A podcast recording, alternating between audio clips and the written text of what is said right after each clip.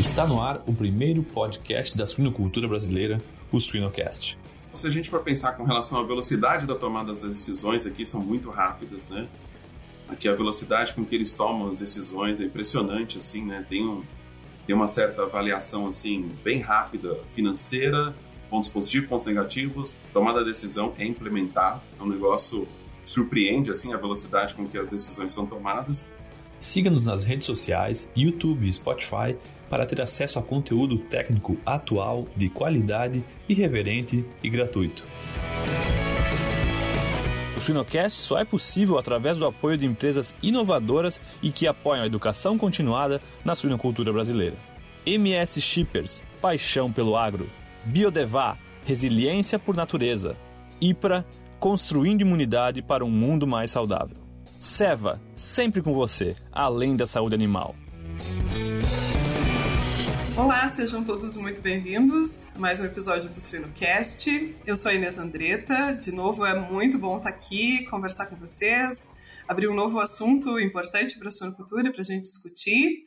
E hoje a gente vai ter uma oportunidade muito legal de trocar ideias aqui com Robert, ou Robert Gournet, que é médico veterinário, é formado na UFMG e que, apesar de ser uma pessoa muito jovem, tem bastante experiência, né, tanto na, na brasileira quanto na suinocultura norte-americana.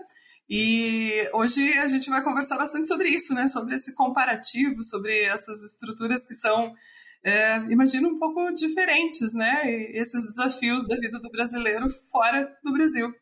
Robert, muito obrigada pelo, por ter aceitado esse convite, por estar aqui com a gente hoje. Prazer te receber. Bacana, prazer te conhecer também, Inês. É um prazer estar aqui com vocês hoje, falando um pouquinho desse assunto, né, que em particular a gente gosta muito, né? É muito legal, né? E a, a suinocultura, às vezes eu brinco na, na sala de aula, né, que é, eu acho que existem algumas formações que, sei lá, formou em direito, né? É mais complicado a gente atuar num outro país, né, de, de, de transpor, enfim. Mas a suinocultura, ela, ela tem muitas semelhanças, eu me parece, entre os países, entre o que a gente pratica aqui na Europa, nos Estados Unidos, no Canadá.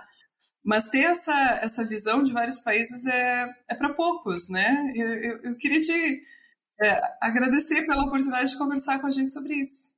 Legal. E uma, uma coisa bem bacana de ressaltar assim, nessa observação que você fez, ela é importante porque se você for considerar assim, os demais países, o que eles enxergam do Brasil, sem dúvida nenhuma, uma coisa que preocupa demais eles e que, a certo ponto, eles admiram também é o agro.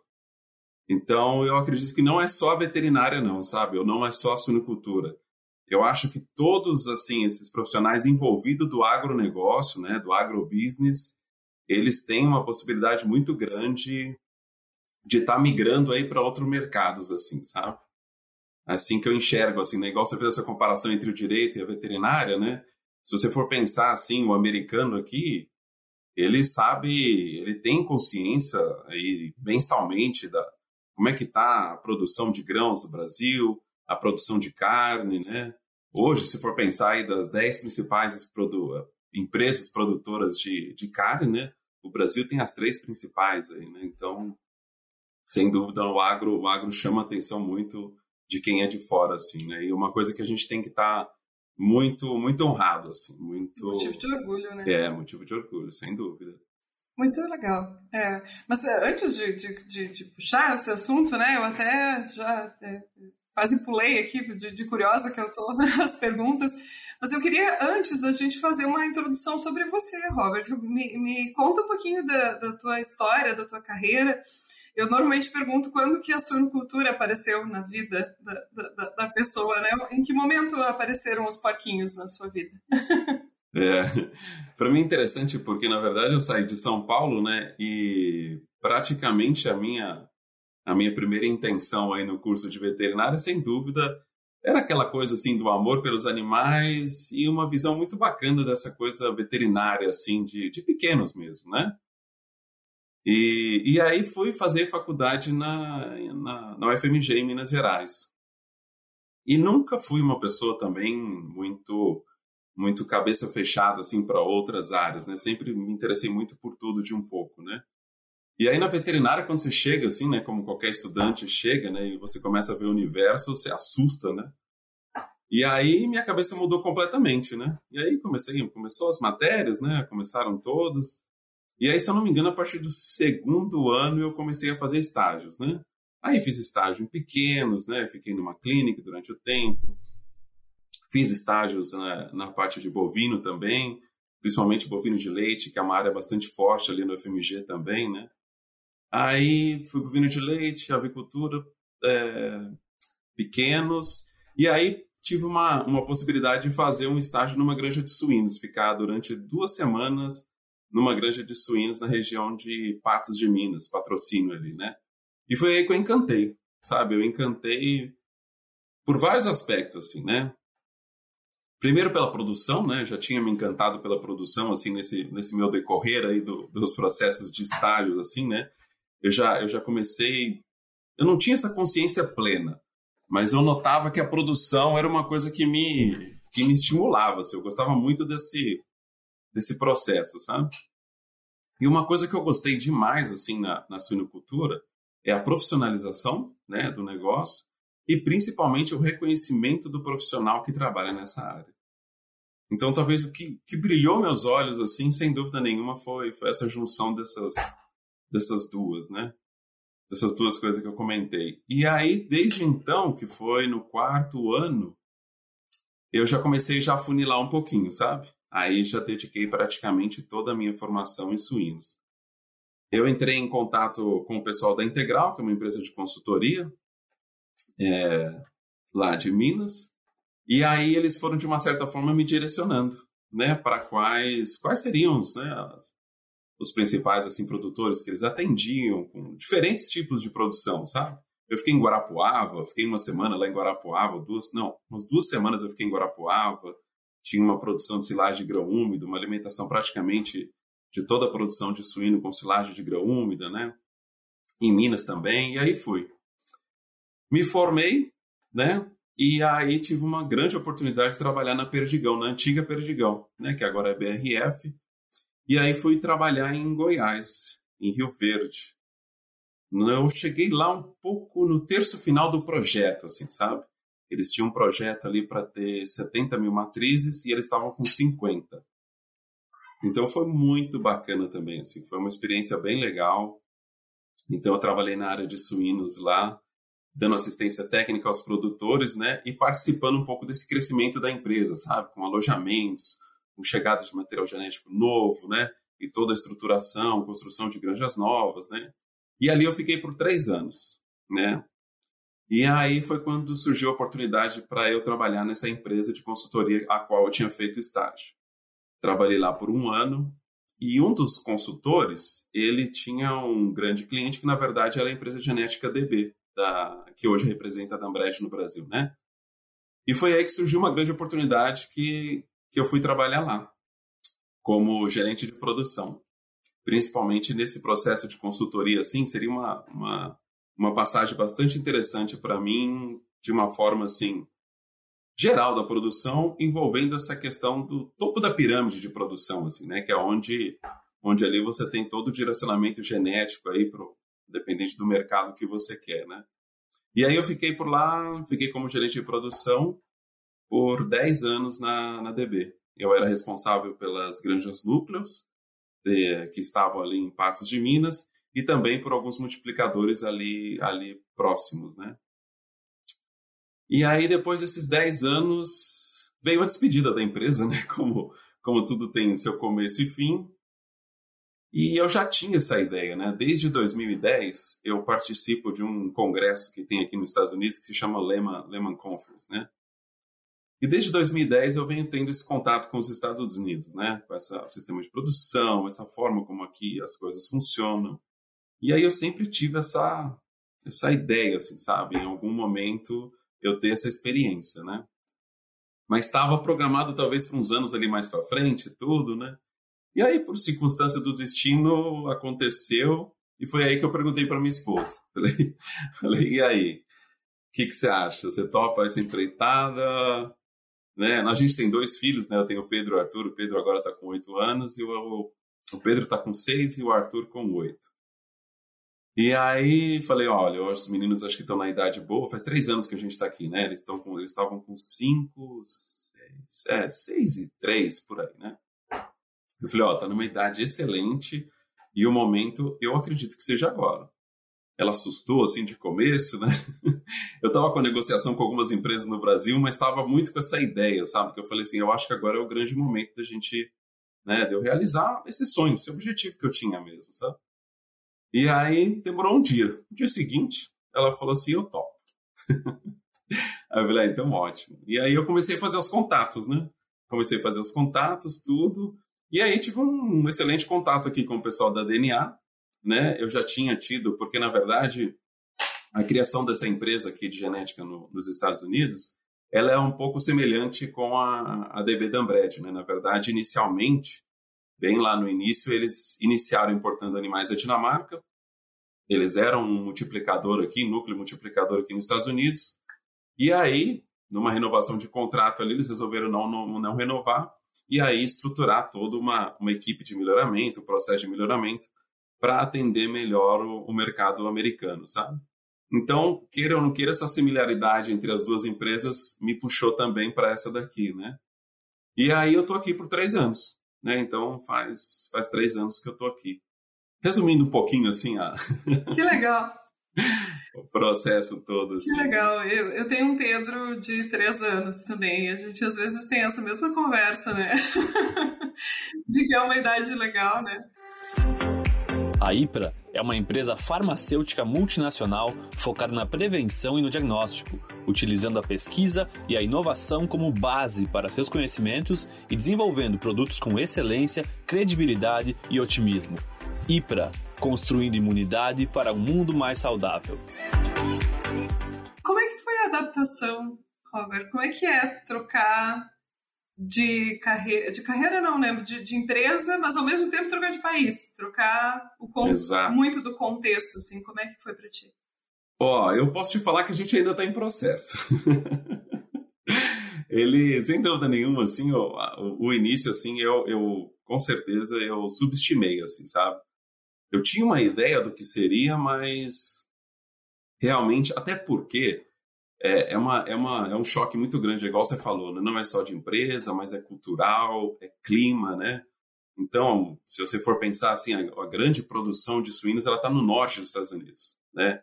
Iowa, Minnesota, Dakota do Norte, né? Illinois. Então, é, são regiões onde você tem aí no mínimo seis meses de frio com uns três abaixo de zero, né? Uns três meses aí com temperaturas abaixo de zero. Então já começa é o processo. Né? Para quem sai de Minas, né? Exato. Exato. Não foi só o pão de queijo que a gente ficou com saudade. e aí teve esse grande desafio, né? Então, então sem dúvida a gente já está numa situação, né, bem diferente. E, e outra também, né? Quando a gente chegou aqui, acho que dois ou três meses depois aconteceu a pandemia. Igual você comentou comigo, né, que a gente estava falando, né? Então aconteceu a pandemia e aí logo depois eu fiquei trabalhando e minha esposa e meus filhos em casa e aquela situação, sabe? Não foi nada fácil. Para ninguém foi, né? Para ninguém foi nada fácil. Mas a gente ficou aqui realmente isolado de tudo, de todos. Nem, nem família, nem, nem amigos a gente tinha, né? Então, mas sem dúvida nenhuma, né, quando a gente vai vai estar tá nesse processo assim, a gente a gente se orgulha muito hoje já, sabe? O tanto que a gente se fortaleceu como família, sabe? Que legal. De ver hoje os meninos já, já assim, bem, como é que eu diria, adaptado, imergido à cultura deles também, né? E aos poucos, né, com a nossa também, né? Então, sem dúvida, eu subestimei, mas estamos aqui, firme e forte. Eu te fiz essa pergunta porque essa é uma pergunta que eu escuto bastante na sala de aula. Tem muita gente que, que faz a, está fazendo a formação aqui, mas com essa com esse propósito já assim de, de até como tu comentou né uma questão de planejamento de carreira sem pensar não em algum momento eu quero isso eu quero viver essa experiência né? E é, subestimar não gente... é é um aprendizado né por exemplo assim uma coisa que eu nunca imaginei assim por exemplo a importância do espanhol. É impressionante a gente a gente escuta falar né que a segunda língua aqui dos Estados Unidos é o espanhol mas a gente não faz ideia, assim, do o quanto que o espanhol tá dentro da, da civilização americana e, e se torna um grande diferencial para o profissional que sabe falar. É impressionante, assim, uma das coisas, assim, um dos, um dos, né, além do meu, do meu conhecimento que eu tenho, sem dúvida nenhuma, o fato de eu falar espanhol e inglês está sendo um ponto extremamente importante aqui. Porque o que, que acontece? Existe uma negociação entre os países, né, o NAFTA, e existe um tipo de visa que é específico para profissionais entre México, Estados Unidos e Canadá, que chamam visto TN. Esse visto TN ele só é permitido para pessoas que têm curso superior, seja veterinário, seja odontólogo, seja é, dentista, seja agrônomo, seja qual for você tem a possibilidade de vir trabalhar aqui bem mais fácil do que, por exemplo, o visto que eu tive que aplicar, que é extremamente difícil, né? Bem mais fácil. Com essa relação que está hoje, não só do dólar com real, mas também está com dólar com peso, está viabilizando demais o pessoal formado no México vir trabalhar aqui. Então, hoje, praticamente todas as empresas estão contratando muitos mexicanos, veterinários, agrônomos. Para ser sincero, se tiver qualquer relação com o agro, eles têm a possibilidade de aplicar e conseguir o visto. Então, a maioria deles vem para cá, não falam inglês, e aí entra nessa, nessas questões, sabe? Muitas vezes até para assumir algumas unidades, né? E aí você consegue fazer esse, esse, esse treinamento inicial, essa ajuda inicial, né? E eu não, não fazia essa ideia, né? Não, não tinha essa, essa, essa ideia da necessidade. Então foram duas línguas que naturalmente eu, eu desenvolvi mais aqui, sabe? Eu tinha uma ideia, né, mas tinha uma boa, uma boa noção da, da, da língua, mas sem dúvida que eu tive que naturalmente praticá-las e, e aperfeiçoá-las, assim, né? É esse tipo de desafio, assim, que às vezes a gente não imagina que, que também acaba e que sem dúvida nenhuma só soma como profissional, né? Ah, sim. É, tudo é crescimento, né? É, é, aquela história velha, né, de sair da zona de conforto, de se desafiar, você vai estar tá se expondo. Obviamente, fácil não é, né? Mas é crescimento. Uhum. É, e se você for pensar, né, em toda a América, assim, né? Se você for pensar, praticamente só nós que, falamos, que falamos o português, né? Então, Ai, você saiu, você saiu aí do Brasil, você não tá Sem mais dúvida, falando. o inglês e o espanhol vai. Exato, te ajuda muito, né? E tem muita gente que vive aqui nos Estados Unidos praticamente só falando espanhol. É, já, já, ouvi isso também, mas eu, é, é... eu não falo direito, então. Mas a necessidade, a necessidade faz o, o, o desenvolvimento, não, assim, a gente aprende a nadar, né? Quando cai na água. Exato, exato.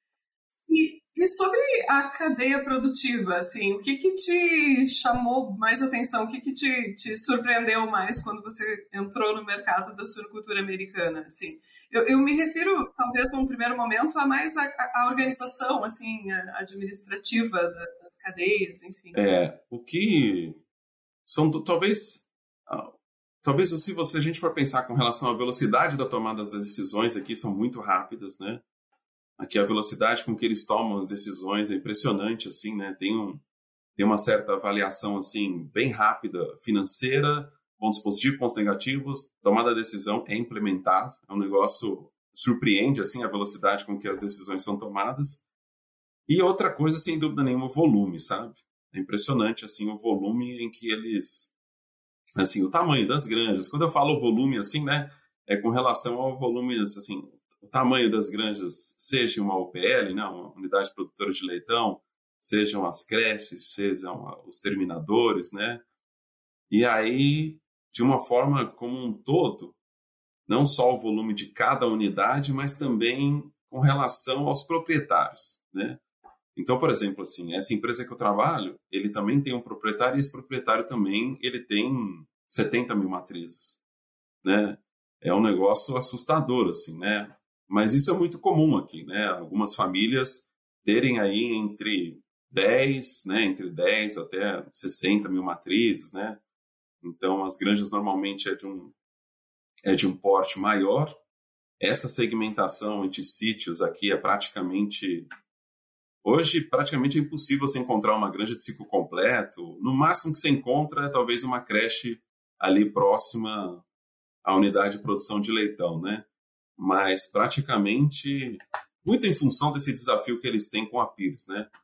Isso todos esses anos e até hoje, sem dúvida, é um desafio muito grande para eles, né? E isso, naturalmente, as granjas menores ou se tornaram uma, uma creche, ou se tornaram uma terminação, ou eles juntaram três, quatro unidades e formaram uma unidade produtora de leitões ali, estão mandando animais para outro local, né? Então você vê, é muito comum isso aqui, sabe? É esse, essa concentração, esse volume de animais ali trabalhando de uma forma mais, mais de lotes, assim, sabe? Mais um volume grande com relação a tudo.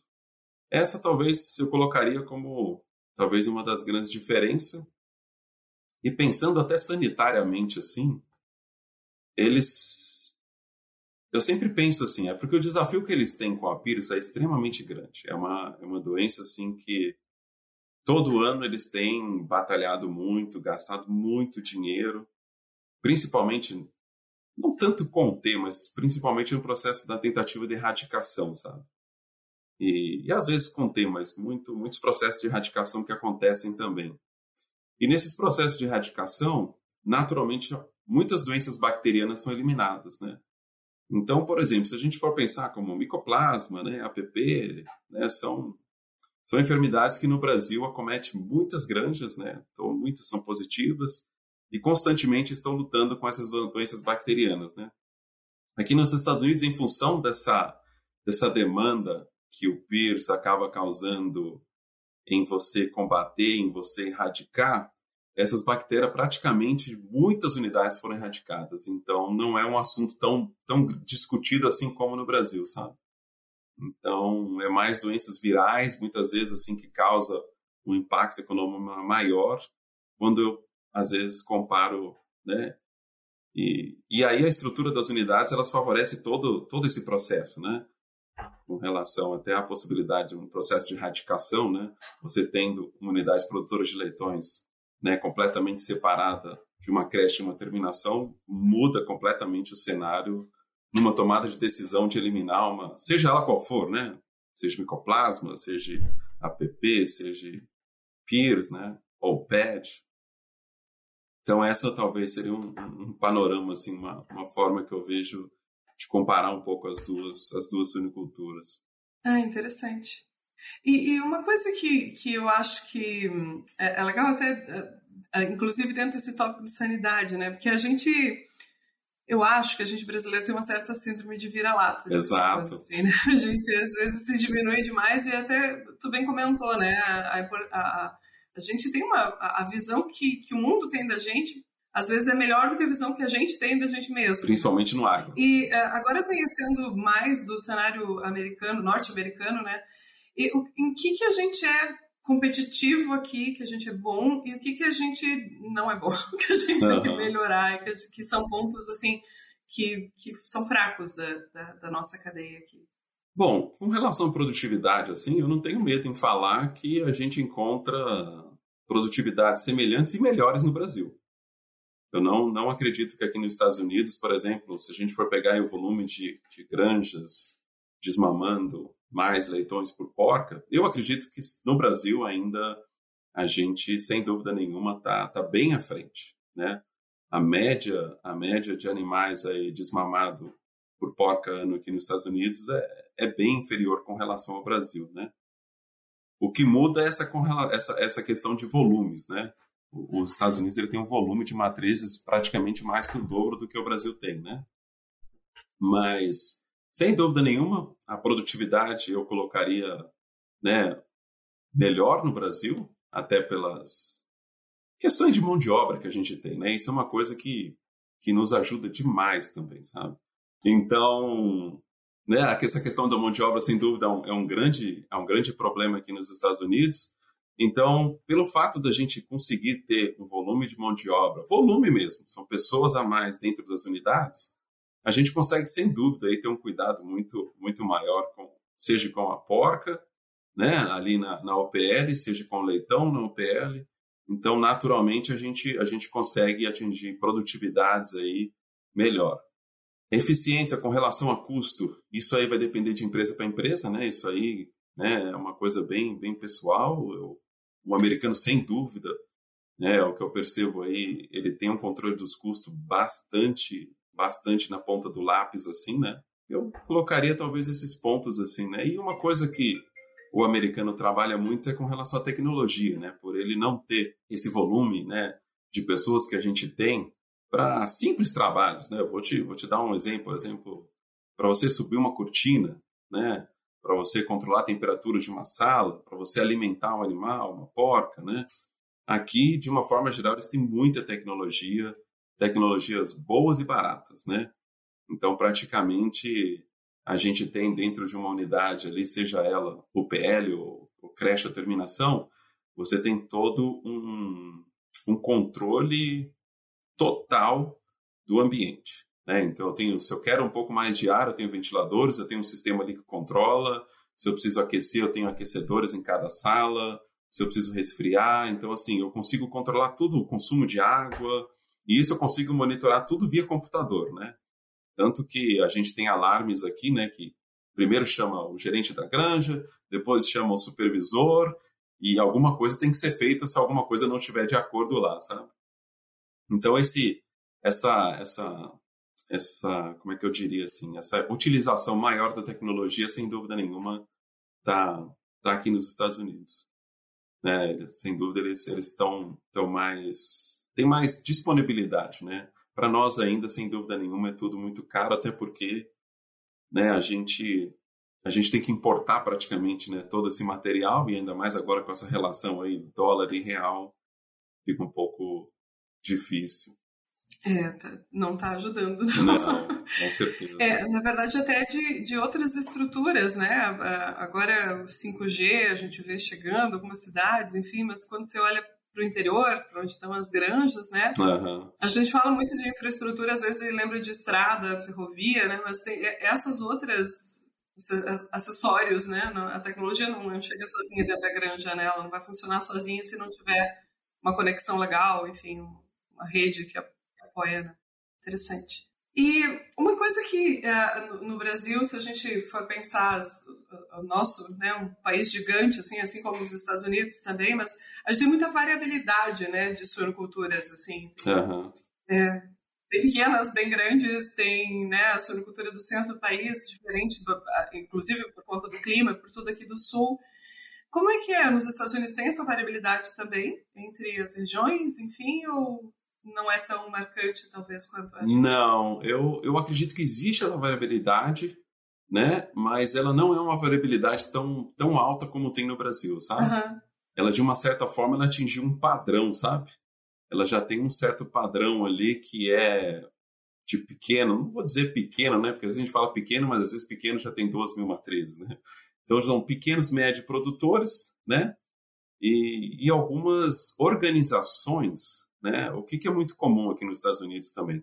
Algumas organizações tomarem conta do negócio de alguns produtores. Então entra como se fossem investidores, né? Então na verdade eles vão iniciar um projeto lá, por exemplo, de 10 mil matrizes e eles falam Inês, você quer entrar nesse projeto?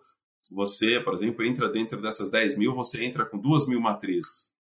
Então é como se fosse uma associação, assim, você é um produtor, mas na verdade você está investindo numa empresa que vai fazer todo todo todo negócio para você e você vai ter uma rentabilidade, né? Então isso tem projetos novos e tem produtores entrando um pouco nesse sistema também, sabe? Que aí faz o controle total do negócio seu mesmo, sabe? Que é a parte de funcionário, é a venda dos animais, né? E aí a coisa vai entrando nesse, nesse processo padrão assim que eu te falei com relação a volumes, lotes, negociação de valores, né? E praticamente tudo contratos, né? Tudo contrato. Produção de milho, já sabe para onde vai, já tem um contrato ali já já feito. Os animais que você vai produzir desse ano todo já estão praticamente todos vendidos. Não tem muito essa informalidade assim de chegar no mês e falar assim para quem que eu vou vender meu animal, sabe? Legal, até pelo, porque nesse porte, né, não Exato. ia ser muito, muita adrenalina. Não. Interessante. Não, não, não, não tem não. A Seva é um dos principais players no mercado de saúde animal. Atuando com inovação e responsabilidade, buscando soluções de saúde inovadoras para todos os animais, contribuindo para o futuro de nosso diverso planeta, moldando cada solução de acordo com as necessidades e desafios do mercado consumidor e compartilhando conhecimentos de alta qualidade. Para não perder nenhuma novidade, siga a Seva Saúde Animal no Instagram, arroba Seva Suínos Brasil. Quando a gente pensa, uh, eu, eu, não sei, uma visão que eu tenho, embora conheça pouquíssima assim da, da, da suinocultura americana, é, me vem muito em mente o into finish, por exemplo, né? quando a gente pensa, pensa uma coisa que representa assim e que a gente trabalha pouco aqui. É, é muito comum o into finish, se a gente pensar em manejos aí de creche, terminação, é, difere muito do que a gente faz aqui? Como é que tu colocaria? Não, eu te, eu te, é. eu te falo que não. Não, teve uma... O que eu noto hoje, assim, eu já não noto projetos novos nenhum into finish, sabe? Eu já noto que já, assim, teve um, um momento dos Estados Unidos, que foi um pouco antes até de eu chegar, que existia, né? Um, um, assim, um, aumento, um crescimento, assim, do into finish, mas hoje não. Hoje eu noto que eles eles praticamente retornaram a esse pensamento com relação a, a, a ter o sítio de creche, o sítio de terminação, e que a, a possibilidade ali de você economizar em instalação, você perde muitos outros aspectos, sabe? Principalmente com relação ao custo que você vai ter numa instalação maior para manter um ambiente necessário para um animal desmamado, né?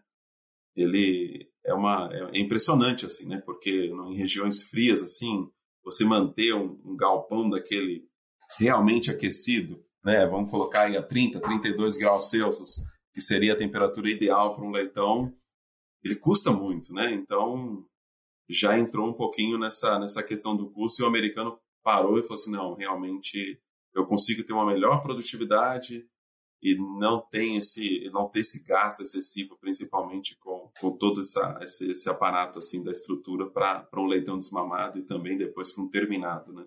É, e, e, vai de encontro aquilo que tu comentou antes né? Os sítios separadinhos a gente tem outras ganha outras possibilidades né também com essa questão dos sítios separados. Legal.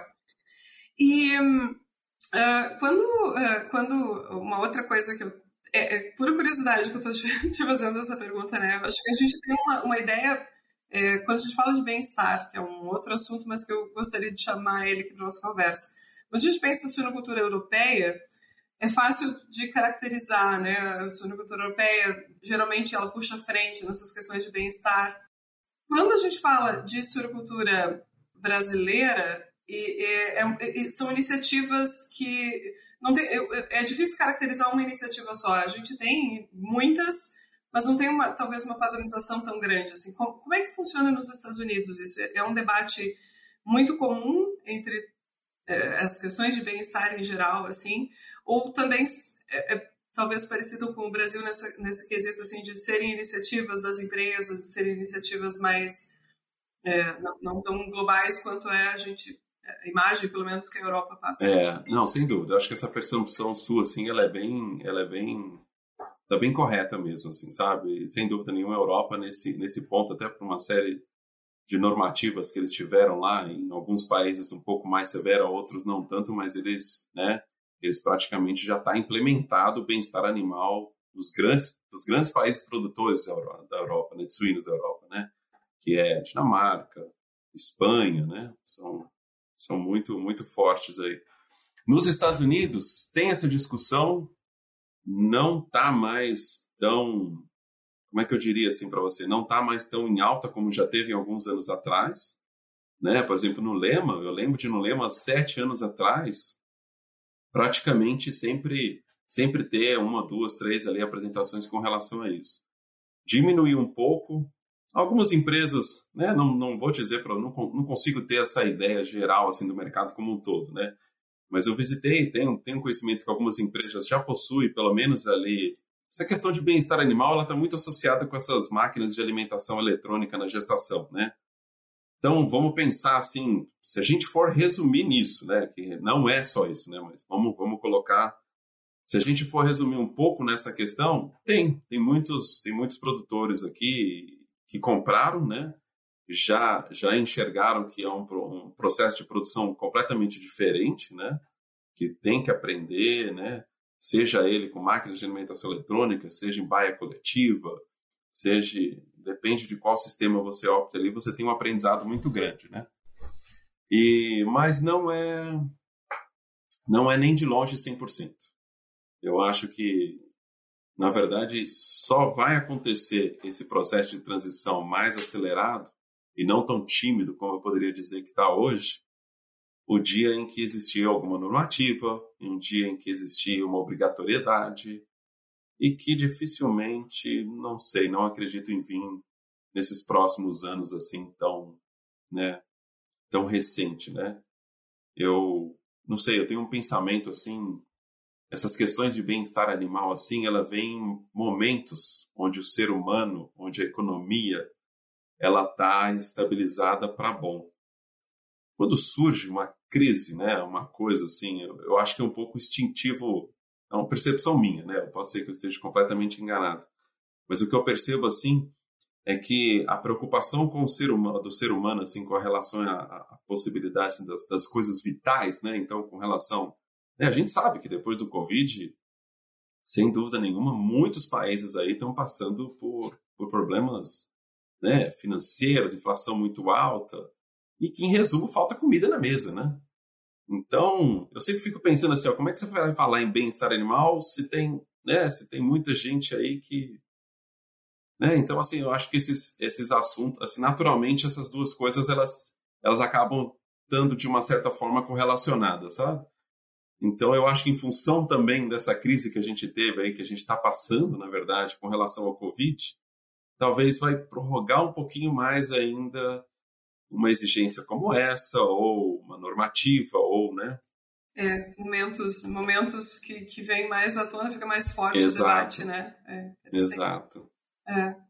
E, e, até como talvez pressão do, do, próprio mercado consumidor, né? Tem, tem momentos em que o, aceitar pagar pagamentos diferentes para tipos diferentes de, de produto, né? E, e aí eu, eu te, te, faria uma outra pergunta que é sobre o mercado consumidor mesmo. Né? A gente é, conhece um pouquinho do mercado consumidor, do, do que, que o brasileiro gosta na carne suína, né? Como é que é essa visão do americano e como é que isso impacta no melhoramento genético, por exemplo, dos, dos suínos? Né? Você trabalhou em empresas, trabalha em empresas de, de genética, teve essa visão dos dois, dois países, muda muito? Não, nesse ponto, nesse ponto é bastante semelhante. Os dois países se, se, são muito semelhantes, assim, uma preferência, né, pela carne bovina muito muito parecida, né, um consumo até certo ponto semelhante. E não, não noto assim não uma diferença muito muito grande não. Na verdade, o, que eu noto assim é uma preocupação cada vez mais com relação à qualidade da carne, principalmente pensando na, no sabor, assim, né, no marmoreio dela, e um início aí de um processo de trabalho para trazer um terminador em que você, né, que na verdade o Duroc vem, vem crescendo muito assim como um terminador para atingir uma, uma qualidade de carne superior, principalmente com relação marmoreio, né? E, sem dúvida nenhuma o sabor da carne suína, né? Então eu percebo talvez esse movimento nos dois países, por isso que eu digo que elas elas são, são bem semelhantes assim, né? Esse esse movimento assim pensando na qualidade da carne e dando preferência aí para esses animais em que você consegue uma um marmoreio melhor sem perder nem de longe a eficiência alimentar, que sem dúvida nenhuma é o que impacta direto no, no, no bolso do produtor, né? É, é, é o que mantém funcionando o sistema. É, exato. que legal, legal saber disso. Interessante. Já pensou estar no top 1% da suinocultura? Acesse academiasuina.com.br e invista no seu conhecimento. Eu acho que eu vou mudar um pouco de assunto, mas é uma outra curiosidade muito grande minha, assim, e de novo talvez seja uma, uma, uma questão que eu escuto muito dos alunos na, dentro da, da, da, sala de aula, nas conversas que a gente tem, assim. Essa, essa mudança que tu, tu, tu teve na tua carreira, né? é, com certeza te expôs a, a, demandas diferentes, né? São mercados diferentes, enfim. O que, que você diria para uma pessoa que, poxa, gostaria de fazer essa transição na, na minha carreira, ou um aluno que está em formação ainda, mas que gostaria que vê essa, essa, essa eh, oportunidade, diria, né, de trabalhar fora do país, de, por um tempo, por uma vida, né? Como se preparar para isso? Tem como? Legal. Muito bacana essa pergunta. Eu, eu gosto muito, assim, desse, desse bate-papo com estudante, às vezes, sabe? Uma coisa que eu acho muito bacana, assim, né? É você entrar na veterinária e trabalhar, né? Estudar durante o curso, assim, e tentar o máximo você ter sua cabeça aberta, assim, sabe? O máximo. Eu acho que qualquer experiência, né? Qualquer experiência dentro da área que você já escolheu, ela vai ser muito válida, né? Ela vai ser muito válida. Porque ali parece que encerrou, na verdade, o seu processo de decisão da sua carreira profissional, mas pelo contrário. Na verdade, você entrou num, num outro universo que é, que é extremamente grande, né? Se a gente for passar desde a inspeção animal, né, até para a de produção, clínica, é, nutrição, é, é um negócio muito grande. Então, assim, se for pensar por um estudante, assim, o que, que eu diria, assim, não, não, não, não decida, né? Não decida inicialmente assim, né? O que você quer trabalhar de início e se tiver decidido, deixa a sua cabeça aberta para viver qualquer tipo de experiência em qualquer área que seja, que mesmo você ter decidido, você vai ter mais certeza do que realmente você quer no final do curso, sabe? Isso é uma coisa que ajuda muito, sabe? E pensando com relação à carreira fora, sem dúvida nenhuma, o principal é a língua, né? você ter o domínio de uma outra língua, seja espanhol, seja inglês, ela te causa uma naturalidade assim em você enfrentar esse esse desafio, sabe? Porque instintivamente você muitas vezes você se trava nessa nesse desafio, nessa aventura, né? É, nesse nesse sentido, sabe? Então, o que me encorajou demais, sem dúvida nenhuma, né? Sabendo porque quando você vem, quando você vem morar no outro país assim, você é como se você nascesse de novo. É interessante isso. Porque, por exemplo, assim, eu cheguei aqui nos Estados Unidos, você tem que você tem que aprender como é que você faz sua identidade americana. Identidade, assim, como é que você vai chegar e sua carteira de motorista, né? Então você tem que fazer, estou dando exemplos assim, né? Por exemplo, você tem que ter o seu CPF aqui, né? Que é o Social Security Number. Então você tem que ir atrás para você ter o seu CPF aqui nos Estados Unidos. Depois você tem que ir atrás da sua carteira de motorista, né? Você tem que estudar, você tem que fazer a prova lá com a pessoa do seu lado, que te relembra, né? que te relembra até momentos antes da faculdade. Então você se sente assim, peraí, eu já passei por isso antes. então, é, abrir a primeira conta no banco. Exato. Né? Eu, eu, morei um tempo no Canadá, eu lembro de abrir a primeira conta no banco e deles não me pedirem documentos, quase eu pensei, gente, esse povo acredita muito né, em mim, eles não vão, sério, eles vão pedir referência, né? É muito engraçado essas situações, assim. Exato. Então, então são coisas assim, e a, toda experiência é válida, né? Essa vida nossa é um sopro. Então, sem dúvida nenhuma, toda experiência é válida, assim, né? Eu tenho dúvida que essa experiência sua no Canadá não, né? Tudo a gente passa sem dúvida nenhuma momentos muito difíceis, né? Não tem nada. Eu sempre eu sou um cara muito pé no chão, muito realista às vezes, sabe? Demais até. Então eu não, não gosto de florear nada, sabe? Eu não não vejo essa essa minha mudança para cá não tem nada de, de flores, né? Não tem nada de só coisas boas. Pelo contrário, né? É um processo muito bacana assim no sentido de até uma certa humildade, uma certa, né, assim, humildade em relação ao tanto de coisa que você tem para aprender, né, de você se adaptar, de você adaptar que eu falo é você aceitar a cultura do outro, né? Então, então sem dúvida, eu acho que assim para um um estudante, para uma pessoa que tem essa ideia assim, eu acho que essa esse pensamento assim aberto, né, essa cabeça aberta. E acho que né? Cada dia mais esse jovem de hoje em dia tem isso e isso é muito bacana. Sem dúvida, esse contato com outras línguas também para eles está muito cada vez mais próximo do que foi para nós antigamente, né? Então, eu acho que cada vez mais esse profissional está pronto para esse tipo de experiência que eu tô e quem sabe, né? Muitos ainda virão e sem dúvida nenhuma é muito bacana. Eu super recomendo. Que legal. É, é legal tu falar que nem tudo são flores, né? Eu acho que isso é uma coisa que eu sempre falo muito, assim, pra. Às vezes, a, a, essa, principalmente a geração que tá vindo, assim, né? Ela tem, tem a questão das redes sociais muito forte, assim. Então, às vezes, alguém vai pro exterior e a pessoa acha que a vida dela é o Instagram dela, né? Não é, tem, coisa, tem, tem, tem umas coisas que a gente passa quando tá morando fora que é, essas a gente nem sempre posta no Instagram. Exato. É, mas são situações, é, como, como tu disse, né, de, de, dia a dia, às vezes, situações assim que você fica, meu Deus, eu não sei como é que resolve isso, né? Porque eu, não, não existe isso, não, né? Cadê o CPF? Não tem CPF nesse país. São coisas simples do teu dia a dia e nem tudo são flores, mas são, são crescimentos, né? São, são etapas que fazem a gente crescer bastante.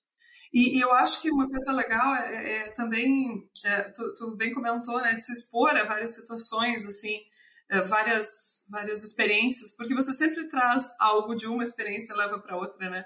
Esse comparativo que tu fez do Brasil com, com os Estados Unidos, tem coisas daqui que a gente leva e aplica lá e vice-versa, né? Isso é muito legal. Só que tem que conhecer os dois para conseguir isso. Né? Exato, e, e, e, o que a gente nota, né, não, não só na veterinária, mas em qualquer outra carreira, né, a especialização ela está ficando cada vez mais, isso né, é outra tecla batida, né?